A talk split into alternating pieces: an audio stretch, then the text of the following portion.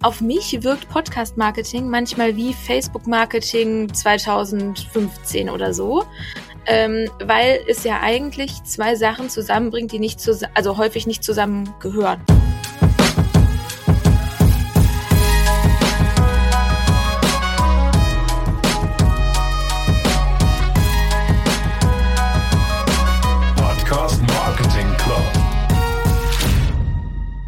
Zwei Monaten war ich auf einem Marketing-Retreat in Holland. Ein kleines Häuschen auf dem Land. Ich glaube, wir waren so zehn Personen und volle Power Marketing-Know-how. Dieses lange Wochenende hat meinem Business nochmal einen richtigen Sprung nach vorne gegeben. Ich stelle einfach immer wieder fest, dass es nichts Wertvolleres als Netzwerken mit den richtigen Leuten gibt, gerade wenn es um den Aufbau deines Business geht. Warum erzähle ich das jetzt? Weil dieses Retreat Steffi und Niklas vom Heiße Luft Podcast veranstaltet haben. Und ich finde, das ist mal wieder ein grandioses Beispiel dafür, was alles aus einem Podcast entstehen kann. Denn mittlerweile ist der Heiße Luft Podcast nicht mehr nur, nur in Anführungsstrichen ein Podcast, sondern wirklich auch eine Brand geworden. Sie haben sogar mittlerweile ein Unternehmen gegründet damit und bieten unter anderem jetzt diese Retreats an. Und eigentlich wollten wir direkt in Holland noch eine Podcast-Folge zusammen aufnehmen, ein Interview zusammen machen. Und das wurde dann aber doch noch etwas eng. Macht aber nichts, denn wir haben es jetzt einfach nachgeholt, remote. Aber das hat dem Content, würde ich sagen, mal keinen Schaden gebracht. Wir sprechen darüber, wie man Podcasts als Brand am besten als Marketing-Tool nutzen kann und wann welche Strategie bei welchen Zielen am besten funktioniert. Und weil Niklas ein echter TikTok-Pro ist und ich da einfach echt immer noch so ein kleiner Newbie drin bin, gerade was auch so die Podcast-Promo auf TikTok angeht, habe ich ihn natürlich auch direkt gefragt, was so seine besten Tipps sind. Allerdings erst nach dem Interview. Das tut mir leid. Das kam mir einfach erst danach. Deshalb haben wir das jetzt nicht auf der Tonspur. Grundsätzlich zusammengefasst möchte ich dir trotzdem noch mal ganz kurz die Summary, die Management Summary hier geben. Also Hauptsache natürlich kurz und knackig, wie TikTok einfach auch immer funktioniert und auch gerne wirklich mit Video. Also schau vielleicht gerade, wenn man Remote-Aufnahmen macht, ob man das dann nicht in, also das Video dann auch irgendwie verwenden kann, beziehungsweise vor allem auch mit einem Video die Aufnahme macht. Dann kann man da super gut Thesen und Kernaussagen einfach als Video in TikTok einbinden. Entweder machst du es im Nachhinein einfach selber, dann nimmst du es ja eh auf und gehst einfach nochmal die Thesen oder Kernaussagen aus der Podcast-Folge, aus dem Interview durch. Oder du nimmst es direkt aus der Folge. Da musst du natürlich aber auch schauen, dass es irgendwie knackig ist oder vielleicht schneidest du es zusammen. Und was auch super gut funktioniert, ein super Tipp, kurzer Schlagabtausch mit dem Gast auf TikTok. Und das würde ich dann vermutlich eher nach dem Interview einfach nochmal kurz zwei, drei Fragen, zack, zack, zack, dass man da richtig knackig durchgeht. Also, wenn Marketing ohne Shishi auch euer Ding ist, dann hört unbedingt mal in den heiße Luft Podcast rein. Die beiden sind nämlich wirklich super. Und wenn euch die Retreats interessieren, habe ich hier auch nochmal in den Show Notes die Links hinterlegt. Und dann würde ich sagen, jetzt aber los mit der Folge. Viel Spaß! Auch von meiner Seite aus äh, herzlich willkommen, Paula. Danke. Es freut mich sehr, dass du heute da bist. Ähm, du hast ja gerade in deiner Intro auch gesagt, dass du dich mit dem Thema Vermarktung, ähm, ich sag mal, fokussiert beschäftigst. Was mich so ein bisschen interessiert ist, wie weit sind wir da eigentlich? Ne? Also oft ist es so, zumindest ist das unser Eindruck, dass in vielen Podcasts es manchmal so ein bisschen amateurhaft wirkt oder halt selten nativ ich sag mal, ähm, das Placement im Podcast stattfindet. Gib uns doch gerne mal so deine, deine Sicht auf das Thema. Was denkst du, wie weit sind wir da? Und ähm, das würde mich sehr interessieren, wie da so deine Sicht ist. Das, das finde ich spannend mit dem, mit dem Begriff amateurhaft. Also würdet ihr sagen amateurhaft, gerade wenn es nicht nativ gesprochen ist? Versteht ihr das quasi mehr unter amateurhaft oder? Sowohl als auch. Ja, würde ich auch sagen. Ähm, ich finde zum Beispiel auch häufig die Kombination von Werbetreibendem und Podcast-Thema komisch. Also, ähm, Niklas, wir haben uns noch letztens, glaube ich, drüber unterhalten für, auf mich wirkt Podcast-Marketing manchmal wie Facebook-Marketing 2015 oder so, ähm, weil es ja eigentlich zwei Sachen zusammenbringt, die nicht zusammen, also häufig nicht zusammengehören, sage ich jetzt mal. Ne? Also da gibt's einen Podcast, der hat jetzt ja nichts mit Versicherungen zu tun und auch nichts mit Schokokugeln und auch nichts mit, ähm, ich weiß nicht, wer da noch sonst noch ein üblicher Verdächtiger ist, äh, irgendeinem Telekommunikationsvertrag. Ähm, und trotzdem wird vorher aber die, genau diese Marke beworben oder das Produkt. Und das ist für mich immer echt so ein bisschen, also was, was soll das bringen, denke ich mir immer. Ne? Also schließen da wirklich viele drüber ab. Ja, also ich würde sagen, es ist auf jeden Fall noch echt der wilde Westen, was, also ich glaube nicht mal nur in Deutschland, ich glaube auch in Amerika ist da noch ziemlich viel los, obwohl die ja immer noch mal echt ein paar Jahre voraus sind. Nichtsdestotrotz ist gerade einfach so viel, was irgendwie auf den Markt strömt, was irgendwie was mit Podcast machen möchte, irgendwelche Agenturen, Einzelunternehmer, alles Mögliche, wo ich natürlich auch mit dazu zähle. Und deshalb wird einfach sehr viel ausprobiert gerade. Selbst Spotify macht ja auch noch teilweise Beta-Versionen und Tests mit ihren ähm, Dynamic Ads und ja, dieses Thema Dynamic Ads. Ich bin da auch, also es hat auf jeden Fall Vorteile, aber das ist zum Beispiel ein Thema, das muss noch weiterentwickelt werden weil ich glaube, da sind wir nämlich auch bei diesem Thema amateurhaft, obwohl man erstmal denkt, okay, das ist ja total fortgeschritten, aber was da amateurhaft ist, dass es oft dann eben ohne Plan reingeschnitten wird. Also es gibt ja wirklich, man kann vorher dann in der Audiospur so Marken hinterlegen, dass es nicht wirklich im Satz reingeschnitten wird, aber trotzdem fehlt natürlich der Zusammenhang, dieser Übergang und es ist schon eher wie so ein nerviger Werbeeinspieler. Vielleicht könntest du noch mal für die Leute, die noch nicht so tief im Podcast Advertising Game äh, drin sind wie du, noch mal kurz erklären, welche unterschiedlichen Möglichkeiten es da denn eigentlich gibt und was zum Beispiel auch Dynamic Ads sind. Ja, ja, guter Punkt. ähm, ja, also das Klassische und was ja auch viele Studien sagen, ist einfach die Host Rate Ad, was bedeutet, dass der Podcaster einfach in seinen eigenen Worten über eine Werbung spricht. Also wirklich was schon in Richtung Influencer-Marketing eigentlich geht. Und dazu gibt es dann natürlich noch die ganz normalen, ja, vorproduzierten Werbung, wo jetzt vielleicht einfach eine Brand den klassischen Radio-Werbeslogan nimmt oder Spot nimmt und den dann einfach in die, in die, Pod in die Podcasts reinsetzt. Und dann genau der Unterschied zwischen Dynamic und ja, Baked In sagt man eigentlich, weil Baked In bedeutet einfach, dass es wirklich in die Folge beim Schneiden eingebaut wird und dann ist es drin. Was Vor- und Nachteile hat, weil der Vorteil ist, es ist drin, es bleibt drin. Und beim Podcast ist es ja ganz oft so, dass Leute auf den Podcast kommen und sich dann von vorne nochmal alle Folgen anhören. Es ist ja nicht so, okay, der Podcast, die Folge kam vor zwei Wochen raus, jetzt ist sie durch und keiner hört sie mehr. Man geht dann manchmal nochmal ein halbes Jahr später drauf und es sind nochmal irgendwie tausend neue Hörer draufgekommen. Also das ist wirklich der Vorteil, dass man einmal zahlt und nicht wie im Radio einmal zahlt, einmal gehört und weg, sondern einmal zahlt und es kann immer wieder neu gehört werden. Der Nachteil kann gleichzeitig, also das kann genauso der Nachteil sein, weil es vielleicht aktuelle Informationen sind. Vielleicht wird ein Event beworben oder so. Und dann ist es natürlich alles nicht mehr so aktuell und dann kann es auch Nachteile haben, weil Dynamic Ads funktionieren quasi so, dass in dem Moment, wo die Folge runtergeladen wird. Also man nennt es ja Download. Es ist ja irgendwie mal nicht so ein richtiger Download oder Stream. Das ist ja quasi mehr oder weniger das Gleiche.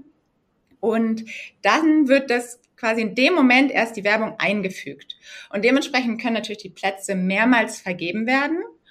Und es können auch noch in alte Folgen, wenn zum Beispiel noch gar keine Werbung war, können immer noch, wenn da jemand diese Folge nochmal hört, auch nochmal Werbung eingefügt werden. Also man hat einfach mehr Platz, würde ich mal sagen, bei Dynamic Ads. Und man kann halt wirklich sagen, okay, wir stoppen sie jetzt und dann ist sie nirgendwo mehr zu hören, weil das Event ist jetzt durch zum Beispiel. Nochmal zu den ähm, Baked-in-Ads. Ähm, da ist es natürlich so, ähm, dass es wahrscheinlich nativer möglich ist. Ne? Also das, was ja auch bei Podcast, glaube ich, so ein bisschen die Herausforderung ist, ist es jetzt eine klassische Werbeunterbrechung, sage ich mal, 30 Sekunden, wo etwas eingesprochen wird, was vielleicht so ein bisschen aus dem Zusammenhang ähm, gerissen ist. Und bei Baked In hätte man wahrscheinlich bessere Möglichkeiten, es auch nativ in den Content oder zum Thema der Folge zu, zu packen. Oder wie ist da so deine, deine Einschätzung? Ja, voll. Also das finde ich nämlich auch. Ich habe jetzt nämlich gerade wieder eine, eine Podcast-Kampagne gemacht mit einem Podcast und die haben das super schön schön hergeleitet und sind da so ganz langsam eingestiegen. Das sind, das sind zwei Jungs gewesen, die dann das so langsam anfangen, drüber zu diskutieren. Und dann wird es so zu einer Werbung, natürlich auch mit dem offiziellen Trainer und so. Und das fehlt wirklich bei den Dynamic Ads. Also manchmal ist es vielleicht auch gar nicht notwendig, aber ich glaube, genau das ist da, wo wir bei diesem Amateurhaften sind, dass es manchmal so randommäßig da drin sitzt und keiner weiß oder genau. Und dann noch das, das nächste Thema, Steffi, was du gerade meintest, ist diese Thematik dass man da auch extrem drauf achten muss. Aber da stelle ich im Moment auch sehr häufig fest, dass Marken einfach sagen, ich will einfach viel Reichweite jetzt, ich will das mal ausprobieren und deshalb will ich mir hier direkt einen richtig schönen großen Podcast raussuchen. Und selbst wenn man dann sagt, passt thematisch vielleicht und von der Zielgruppe jetzt gar nicht so gut, da gäbe es lieber den, der hat, ist vielleicht eine Nische, aber hat dementsprechend viel weniger Hörer, dann ist das meistens trotzdem für viele immer noch nicht so spannend, weil einfach die Reichweite vergleichsweise klein ist und dann nimmt man meistens mehr die Streuverluste in Kauf. Und dadurch kommen dann, glaube ich, oft diese komischen Paarungen zustande. Aber das kennen wir auch aus dem klassischen Influencer-Marketing. Ne? Ich finde, da gibt es sehr viele Parallelen. Ja, stimmt. Ähm, Finde ich einen nochmal guten Punkt, weil du es auch gerade ähm, angesprochen hast, das ganze Thema, wie stark ist denn überhaupt dann die Conversion in so einem Fall oder kann sie überhaupt sein? Und macht es nicht manchmal vielleicht auch mehr Sinn, auf einen kleineren, aber nischigeren Podcast zu gehen, der dafür eine Treff, also eine höhere Treffsicherheit ein Stück weit auch hat? Mhm. Was glaubst du denn, ist in Sachen Podcast ein guter CPO? Ich finde, das ist ehrlich gesagt eine sehr schwierige Frage, weil wenn man das quasi als Hauptziel hat, dass man sagt, okay, wir wollen verkaufen und wollen genau messen, wie viel wir jetzt verkaufen. Natürlich, am Ende macht man Marketing, um auch wieder irgendwie den Return on Invest reinzubekommen. Aber ich glaube, wenn das das Hauptziel ist, dann ist Podcast-Werbung vermutlich nicht die beste Wahl. Weil Podcast-Werbung in erster Linie immer am besten funktioniert, was das Branding angeht, einfach die Brand Awareness ähm, aufzubauen, sich zu positionieren, einfach im Kopf der Leute zu sein grundsätzlich. Und dann, wenn sie irgendwann mal vielleicht das Produkt gerade brauchen, den Bedarf haben, dass man dann im Kopf ist und wirklich dann präsent ist. Und dafür funktioniert es sehr gut. Es gibt natürlich Ausnahmen und es hängt natürlich extrem vom Produkt ab wenn man gerade eher niedrigpreisige Produkte nimmt, können wir jetzt einfach mal ein Beispiel nennen. Blinkist zum Beispiel, die sind sehr sehr erfolgreich mit ihren Abverkäufen, so wie ich das bis jetzt mitbekommen habe. Das ist natürlich jetzt auch kein großer Kostenaufwand, wo man schnell mal sagt, okay, jetzt kriege ich ja auch noch irgendwie 20 Prozent, kostet mich fünf Euro, klar kann ich ja dann mal abschließen. Aber sobald es dann wirklich auch ein bisschen teurere Produkte sind oder vielleicht auch ein bisschen erklärungsbedürftigere Produkte, die super gut funktionieren für Brand Awareness im Podcast. Aber ich würde jetzt davon abraten, wirklich zu sagen, diesen CPO sollte man erwarten. Also da. Das ähm, kann ich gut nachvollziehen. Ich glaube auch, dass es so eine Mischung irgendwo ist aus der reinen Reichweitengenerierung, ne?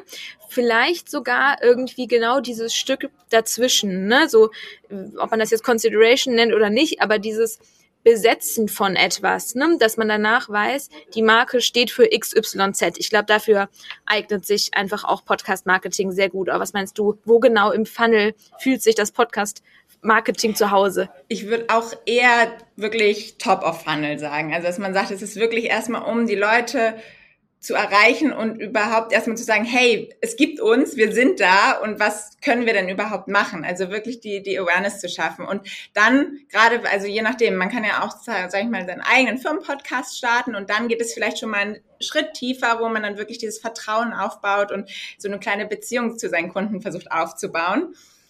Und ähm, ja, also auf jeden Fall eher am Anfang. Wir haben ja eben so ein bisschen nach dem KPI mhm. gefragt. Wenn man sich jetzt, ähm, ne, ich sag mal, Top-Funnel anguckt, das ist ja TKP schon so ein KPI, was man ähm, da heranziehen kann. Tatsächlich ist so unsere Erfahrung, dass da, ich sag mal, ultra viele Zahlen im Raum äh, schwirren, ne? Auch so klassisch äh, die Diskussion oder Analogie zum Influencer-Marketing, ne? Bucht man jetzt einen Podcast, der eine höhere Reichweite hat, hat man höhere Steuerverluste, geringere TKPs, kleinerer Podcast, spitze Zielgruppe, höhere TKPs. Da wäre jetzt nochmal so eine Frage, ähm, wie ist da so deine Einschätzung? Was sind faire TKPs? Ähm, Kannst du und möchtest du da auch über Zahlen sprechen? Ja, kann, können wir auf jeden Fall gerne machen. Natürlich habe ich da auch nicht die eine Zahl, aber dass man einfach mal so eine Vorstellung bekommt.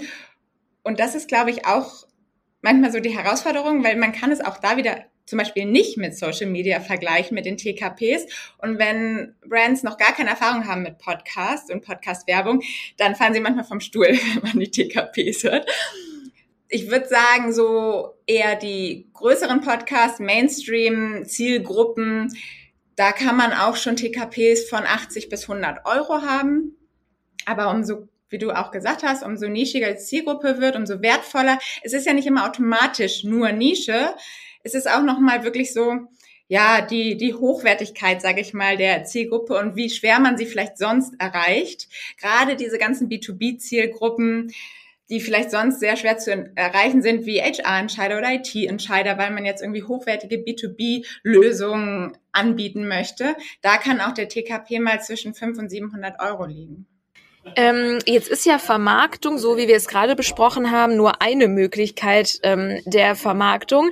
Ähm, womit wir uns auch schon ein bisschen jetzt auseinandergesetzt haben, ist so, wie kann man denn noch als Podcast-Hoster mehr aus dem Podcast herausholen? Ne? So Richtung Monetarisierung. Dann gibt's da ja auch durchaus ähm, Patreon und so weiter, das, die ein oder das ein oder andere Tool, was sich da vor allen Dingen, glaube ich, noch in Amerika, aber natürlich auch schon anteilig hier in Deutschland versucht zu etablieren ich persönlich habe immer das ähm, Gefühl, gerade ist es eher ein Versuch, ne, weil es machen zwar schon ein paar, aber ich persönlich kenne jetzt noch nicht so ein Best Case von Patreon oder irgendeinem anderen Tool. Oder hast du da irgendwas, was dir da im Kopf rumschwirrt, wo du denkst, ey, das ist eigentlich genauso sollte man es machen? Mhm. Ich weiß gerade nicht mehr, welcher Podcast das war, weil ich den jetzt auch nie gehört habe. Aber ich hatte letztens nämlich noch so einen Artikel gelesen, dass Patreon jetzt langsam in Deutschland immer größer wird und erfolgreicher wird und ja, natürlich immer noch sehr nischig ist und noch, noch wirklich nicht so bekannt, gerade auch bei den Podcastern, aber es wirklich schon so zwei, drei deutsche Podcasts gab, die gut von ihren Patreon-Einnahmen leben konnten. Ich glaube aber, das ist auch wirklich so noch die Ausnahme. Ich weiß nicht, vielleicht ändert sich das nochmal. Ich würde aber nicht dazu raten, dass man Podcaster wird, weil man sagt, okay, das soll mein Hauptberuf werden, davon möchte ich leben. Das ist, glaube ich, wirklich immer noch sehr schwierig, für, außer für vielleicht ein paar Ausnahmen. Klar, Patreon ist eine, eine Lösung und ich glaube auch, dass es noch mehr Aufsehen jetzt bekommt durch dieses Thema Apple Podcast Abo, was da jetzt ja gerade gelauncht wurde vor, vor ein paar Tagen. Und dadurch wird ein, werden die Hörer einfach immer mehr sensibilisiert dafür, okay, Podcasts sind nicht mehr grundsätzlich kostenfrei und dass man sich sehr freuen kann, wenn sie kostenfrei sind. Und wenn man dann vielleicht wirklich diesen Bezug hat zum Podcaster und sagt, hey, wir würden uns total freuen, einfach so über eine Spende, über Patreon und das dann immer wirklich als Call to Action einbaut, dass es dann auch wirklich mehr, glaube ich, fast mehr bringt, wenn die Leute es freiwillig machen, als wenn man da jetzt irgendwie so ein 50-Cent-Abo einbaut und dann immer schauen muss, okay, jetzt muss ich aber auch wirklich abliefern. Ich habe gerade bei LinkedIn nämlich so eine Umfrage laufen, das ist auch ganz spannend. Wofür würdet ihr denn bezahlen? Und da sagen fast die meisten sowieso erstmal gar nicht. Und danach kommt für Bonus-Content. Also nur für Werbefreiheit und so, das, das kommt wirklich, also da ist, ist es den Leuten nicht wert. Und da muss man dann wirklich schauen, okay, dann muss das wirklich Bonus-Content sein, der auch wirklich irgendwie einem weiterhilft, wofür die Leute bereit sind zu zahlen. Da ist man natürlich auch wieder ganz schön unter Druck. Ne? Ja, und sonst natürlich der klassische Weg wäre auch da Werbung machen, ne? dass man einfach schaut und auch von der Podcaster-Seite, es ist ja das gleiche Thema, da kann man ja auch schauen, okay, was für Produkte, mit welchen Produkten kann ich mich identifizieren, was nutze ich vielleicht schon, was hat mir schon weitergeholfen, was ich super empfehlen kann und vor allem auch, was hilft vielleicht auch meinen Hörern und Hörerinnen weiter. Und wenn man da super Brands hat, die am einfallen, kann man da ja auch einfach mal die Marketingleute anschreiben, sagen, hey, das wäre doch total spannend, wenn wir da irgendwie was zusammen machen könnten das wäre dann die andere Richtung. Finde ich super spannend, dass du das äh, mit den bezahlten Abos angesprochen hast. Steffi mhm. und ich haben da auch die letzten Wochen wirklich sehr viel zu gesprochen, weil wir natürlich auch Gedanken machen, hey, was kann man dort eigentlich anbieten? Und was ich da irgendwie äh, interessant finde oder äh, ich sag mal ähm, spannend finde, spannend finde, ist, wie kommt man dann wirklich zu Bonus-Content, wo Leute für bezahlen wollen? Ne? Und da haben wir auch überlegt, sind das dann vielleicht irgendwelche Tutorials oder sind das irgendwelche, ich sag mal, so, ich sag mal, so edukative Inhalte oder sind es vielleicht auch mal Kurzformen von Podcast-Folgen, ja, dass man vielleicht nochmal ein Thema kürzer aufbereitet, weil das Thema Zeit jetzt aus, aus unserer Perspektive und wahrscheinlich bei unseren Zuhörern auch irgendwie ein Thema sein könnte, ne? zu sagen, man macht halt ein Thema, kurzer Wrap-up, zehn Minuten, Deep Dive und dafür zahlst du dann vielleicht irgendwie eine Fee oder so. Ähm, wie ist denn da so deine Einschätzung? Ähm, was glaubst du, was für Inhalte könnte es geben, für die ähm, ja, jemand bezahlen würde? Ja, die, das Schöne ist, ich weiß nicht, ob ihr da auch schon reingeguckt hat, habt, hinten in das Back, Apple Backend, wo man ja wirklich so die Auswahl dann auch bekommt, was man zum Beispiel anbieten kann als Abo. Und da ist zum Beispiel auch sowas drin wie frühzeitiger Content, also dass du frühzeitig drauf zugreifen kannst oder auch aufs Archiv, dass du dann auch nochmal auf alte Folgen, dass die dann auch irgendwann hinter einer Paywall sind. Das fand ich auch ganz spannend, aber in meiner nicht ganz so repräsentativen Umfrage, die hier gerade läuft, kommt das zum Beispiel gar nicht gut an. Das fand ich auch spannend irgendwie. Kommt natürlich wahrscheinlich auch aufs Thema an. Wenn du jetzt die, immer die aktuellsten Fußballereignisse und Ergebnisse präsentierst, dann ist es wahrscheinlich spannend, dass man da wirklich als erstes drauf zugreifen kann, aber bei anderen Sachen vielleicht jetzt nicht ganz so wichtig. Ja, ich glaube wirklich, Bonus-Content ist so das, das Spannendste. Aber das, was du gerade gesagt hast, mit diesem einfach mal kurz und knackig, kann ich mir auch vorstellen. Ich glaube, das Wichtige ist einfach, dass man wirklich niedrige Preise am Anfang macht, dass da wirklich auch der die Hürde, sage ich mal, nicht so hoch ist, dass die Leute sagen, okay, ich versuche es einfach mal und guck mir das mal an. Und man kann es ja auch ein bisschen so argumentieren in seinem eigenen Podcast, dass es vielleicht auch à la Patreon, dass man wirklich sagt, ja, und es ist für uns auch eine schöne Unterstützung. Deshalb freuen wir uns auch so, wenn ihr uns einfach unterstützt, ne? Auch wenn es jetzt vielleicht für euch nicht so wichtig ist, dass ihr nochmal die Zusammenfassung habt, aber dass man das vielleicht auch nochmal mit kommuniziert. Ich kann mir vorstellen, dass das dann gut funktioniert. Also besser als wenn man sagt, so, ihr müsst jetzt zahlen, Punkt. Oder man kann natürlich auch den ganzen Podcast hinter eine Paywall tun, das geht auch. Jetzt haben wir ja sowohl über den eigenen Podcast gesprochen, als auch über ein Placement oder über eine Vermarktung. Wenn jetzt eine Marke auf dich zukommt und sagt, wir wollen was im Bereich Podcasts machen, sagst du dann, ey, ähm, ja, mach doch selbst einen, also hostet doch einen mit Konzept XY, oder sagst du, ach, probiert das doch erstmal aus, wie das überhaupt so ist über ein Placement. Hm, das würde ich gar nicht so davon, also es, es, es muss nicht unbedingt der Weg sein, dass man sagt, okay, erstmal gucken über ein Placement, ob es funktioniert. Kann man auch mal so machen, kann auch mal sinnvoll sein. Grundsätzlich ist aber der wichtigere Punkt, was ist denn euer Ziel? Warum wollt ihr in das Thema Podcast? Ich habe manchmal das Gefühl, das ist manchmal so schnell das Ziel. Ja, ist einfach gerade das Trendthema, machen gerade alle. Wir müssen da jetzt mitziehen, damit wir irgendwie nicht so ab vom Schuss sind. Und das ist eher ein schlechtes Ziel, würde ich mal sagen. Aber ähm, ja, wenn, wenn man jetzt sagt, okay, wir haben jetzt in Kürze einen Produktlaunch und den wollen wir einfach richtig gut promoten, dann würde ich immer ein Placement empfehlen denn bei einem eigenen Podcast ist es eher ein langfristiges Game, wo man sagt, okay, wir wollen uns langfristig eine Community aufbauen, wirklich das Vertrauen zur das Vertrauen zur Zielgruppe aufbauen und wollen da wirklich ein großes Ding langfristig draus machen. Und dann macht ein eigener Podcast schon Sinn. Das ist natürlich auch ein Ressourcenthema, da muss man auch schauen. Das höre ich, glaube ich, am häufigsten, dass das immer so das Thema ist. So, ja, würden wir gern machen, aber wo ist die Zeit, wo sind die Leute, können wir leider nicht. Und davon würde ich es eher abhängig machen. Ja, finde ich super spannend. Ich habe das Thema Podcast ja auch, ne, jetzt mit Steffi und ich äh, hosten wir ja quasi gemeinsam einen Podcast. Dann ähm, arbeite ich ja weiterhin noch für die Marke Kongstar, wo wir auch einen eigenen Corporate Podcast haben, wo wir auch echt lange überlegt haben, ne, wie geht man das Thema auch an.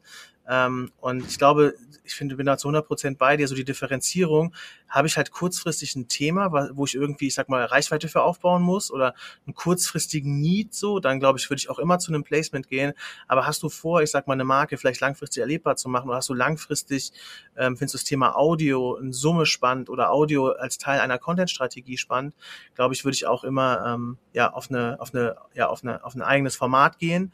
Ähm, da wäre so meine Frage, hast du vielleicht so, so drei, vier Tipps, wenn eine Marke sich entscheidet, ich würde gerne jetzt einen eigenen Podcast machen, so deine Top drei Tipps zum Start etc. pp. Ja, also ich glaube, das Wichtigste, genau, das, was wir gerade schon ein bisschen angesprochen haben, ist einfach, was wollt ihr erreichen und wen wollt ihr erreichen oder was ist das Ziel für die Marke? Wollen wir uns wirklich als Experte positionieren oder wollen wir vielleicht auch einfach ja, diesen Trend mit aufgreifen. Das fand ich zum Beispiel auch ganz spannend als Beispiel von äh, BMW. Jetzt fällt mir der Name nicht ein von dem, von dem Fiction-Podcast. Genau, der Podcast von BMW, Hypnopolis. Das ist super spannend. Das ist einfach eine fiktive Geschichte, die in der Zukunft spielt. Wo einfach eine Frau wirklich in der Zukunft lebt und alles natürlich total tech-orientiert. Und ja, das ist eher so eine Art Hörbuch. Und das finde ich eigentlich auch ein super spannende Idee, weil du erreichst schon die Zielgruppe, du erreichst die Tech-interessierten, so zukunftsdenkenden Leute, die sie auch erreichen wollen mit BMW. Und es geht aber null, außer dass auf dem Titelbild klein in der Ecke BMW steht, geht es null um die Marke. Und dadurch baust du natürlich dieses Vertrauen auf und bist einfach präsent und zeigst, okay, du bist am Zahn der Zeit, bist Vorreiter mit einem Podcast und trotzdem drängst du dich nicht auf. Und das ist, glaube ich, auch noch, da kommen wir direkt zum nächsten Punkt, das ist super wichtig, wenn die Brand ihren eigenen Podcast startet, kann man immer so als Faustregel sagen, je größer die Brand, umso weniger darf sie wirklich auftauchen. Weil es möchte sich einfach niemand eine Werbesendung anschauen oder anhören, besser gesagt. Und die Leute wollen Content haben. Also sei es einfach nur Entertainment, wie jetzt bei diesem Beispiel von BMW, oder sei es einfach ja, wirklich Wissen vermittelt bekommen. Zum Beispiel ein anderes Beispiel zu nennen ist von HubSpot, der Digital Helpdesk Podcast. Machen das auch total super, finde ich. Da geht's überhaupt nicht um HubSpot selber und sie geben total viel Tipps, total viel Input, wie man Marketing aufbauen kann, wie man äh, die Digitalisierung angehen kann, spannende Interviews. Finde ich auch ein sehr schönes Modell und das ist, glaube ich, wichtig, dass man sich vorher überlegt, was möchte ich wirklich vermitteln? Was sind unsere Werte? Womit können wir unsere Werte gut kommunizieren? Mit welchem Format? Da wirklich eine Strategie aufbauen. Also lieber ein bisschen mehr Zeit in die Vorbereitung stecken und dann auch schauen, die Brand so klein wie möglich halten. Das sieht man immer ganz schnell bei manchen Markenpodcast, dass dann unten die Kommentare wirklich, ist ja eine reine Werbesendung und so, also das sieht man sofort, obwohl es manchmal gar nicht, finde, nach meinem Geschmack gar nicht so schlimm ist, aber das wird, je größer die Marke ist, einem auch dann weniger verziehen, ja.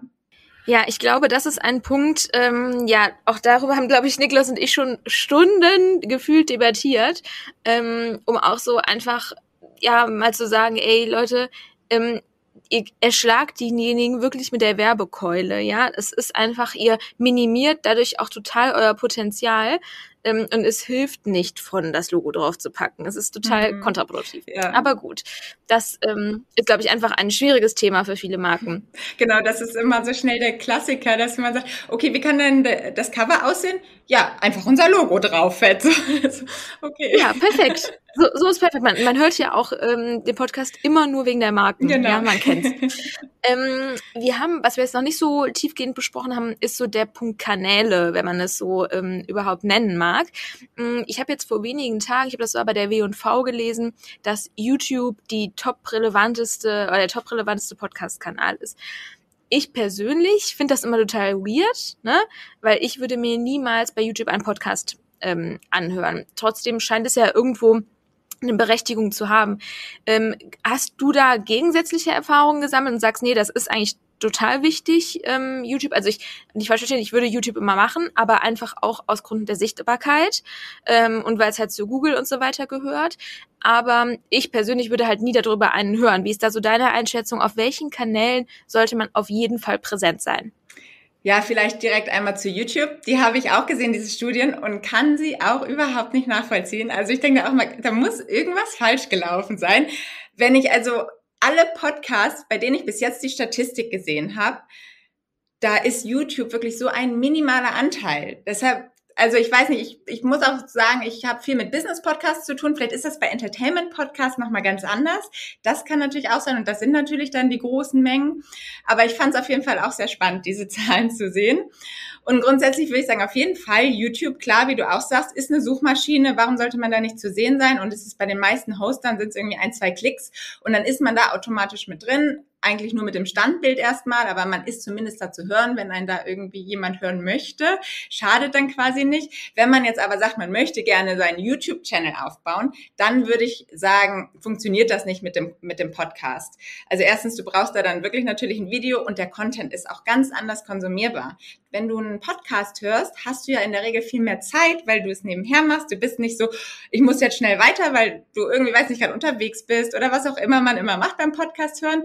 Und wenn du ein YouTube-Video anschaust, dann sitzt du ja wirklich fest genagelt vor deinem Computer und guckst das an. Und deshalb muss da der Content immer viel zackiger, viel schneller sein. Und das ist ein ganz anderes Format. Und das darf man, glaube ich, nicht unterschätzen, dass man sagt, okay, ich will YouTube auch groß machen, zack, einfach Podcast drauf und los, los geht's. Und ja, zu den anderen Kanälen, klar, sind natürlich die klassischen Apple Podcasts, Spotify super wichtig. Google Podcasts würde ich auch immer empfehlen, auch wenn man sagt, okay, wer hört denn über Google Podcasts? Es sind noch nicht so viele. Ich kann mir vorstellen, dass es in Zukunft noch wachsen wird. Und das Wichtige ist auch, man taucht ja mittlerweile auch bei Google auf, wenn jemand nach Keywords sucht und Podcast eingibt und du in deiner Folge das passende Keyword dazu hast, kommen ja diese kleinen Kacheln unten auch in der Suche von Google Podcasts, was natürlich auch schon super viel wert ist. Und ich glaube, der nächste logische Schritt wird auch sein von Google, dass sie irgendwann auch eine Audiosuche einstellen werden. Und noch eine kleine Sache bei Google Podcast, die super spannend ist. Im Dashboard kannst du sehen, über welche Search Terms die Leute auf deinen Podcast gekommen sind, was sie eigentlich gesucht haben und dann haben sie auf deinen Podcast geklickt. Finde ich auch super spannend. Deshalb Google Podcast auf jeden Fall ein wichtiges Thema. Und ja, sowas wie Amazon, Audible würde ich auch, ist auch noch relativ klein, aber ich glaube, die werden in Zukunft auch noch weiter wachsen. Deshalb, die finde ich auch noch mal viel wichtiger als jetzt zum Beispiel dieser oder Stitcher oder sowas, was alles so ein bisschen aus den USA kommt. Kann man machen, ist bei vielen Hostern ja auch nur ein kleiner Klick, aber ist jetzt, glaube ich, nicht so ausschlaggebend. Bevor wir dich jetzt nach der ähm, allseits bekannten äh, Extrawurst äh, interviewen, mh, mm, jetzt ist ja seit gestern, ähm, zumindest in Deutschland, Spotify Green Room, Green Rooms, äh, whatever, ähm, angekommen und ähm, wurde auch von dem einen oder anderen schon getestet.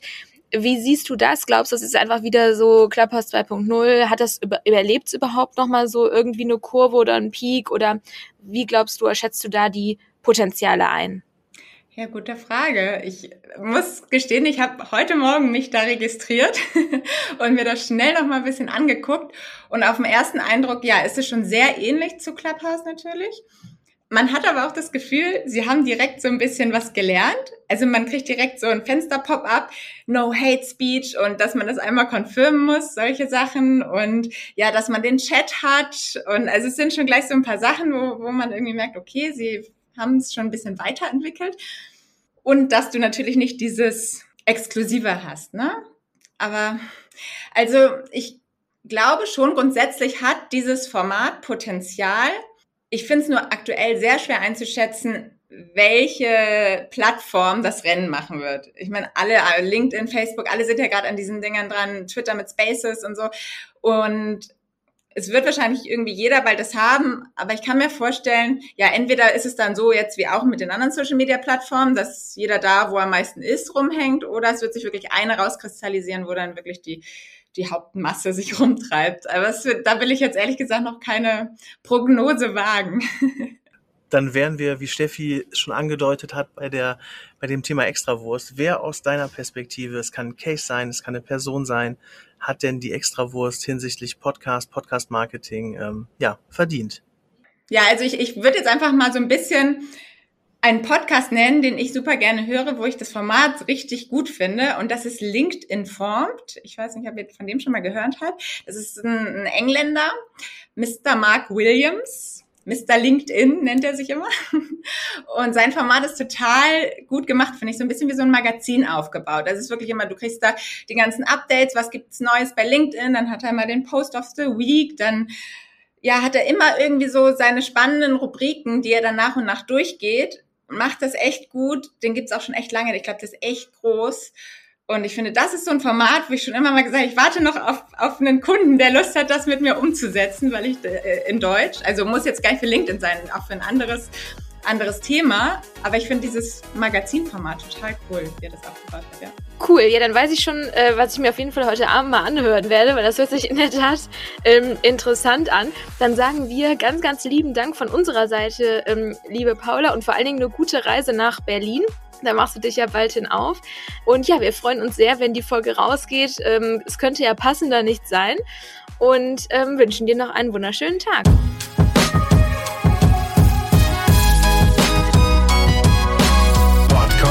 marketing